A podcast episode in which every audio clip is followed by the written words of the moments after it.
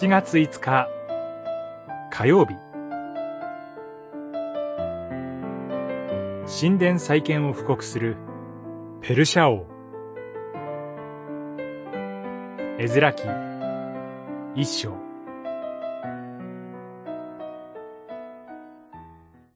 あなたたちの中で主のために属する者は誰でもエルサレムにいますイスラエルの神。主の神殿を建てるために、ユダのエルサレムに登っていくがよい。一章、三節。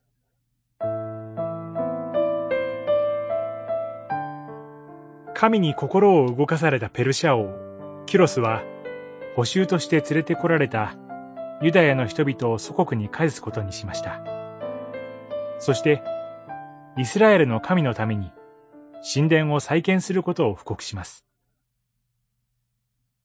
エルサレムの神殿はバビロンによって破壊され、瓦礫になっています。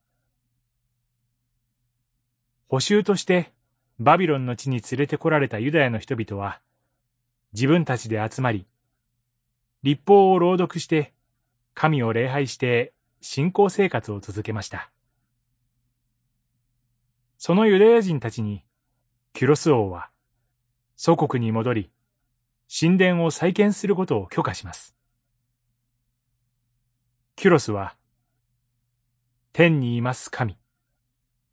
主は、地上のすべての国を私に賜った、と語っています。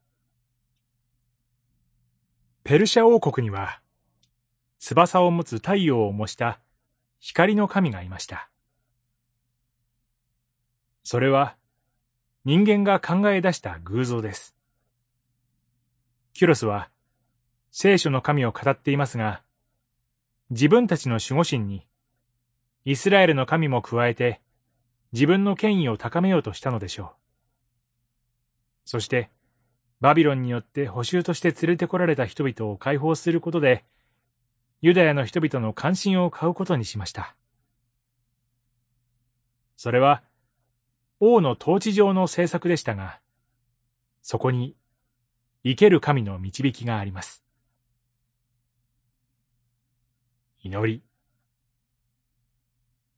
主なる御神。あなたは異教徒であれ、どのようなものであれ、豊かに用いてくださり、ご自身の計画を実行されます。あなたの御心が今も大胆に示されますように。主の皆により祈ります。アーメン。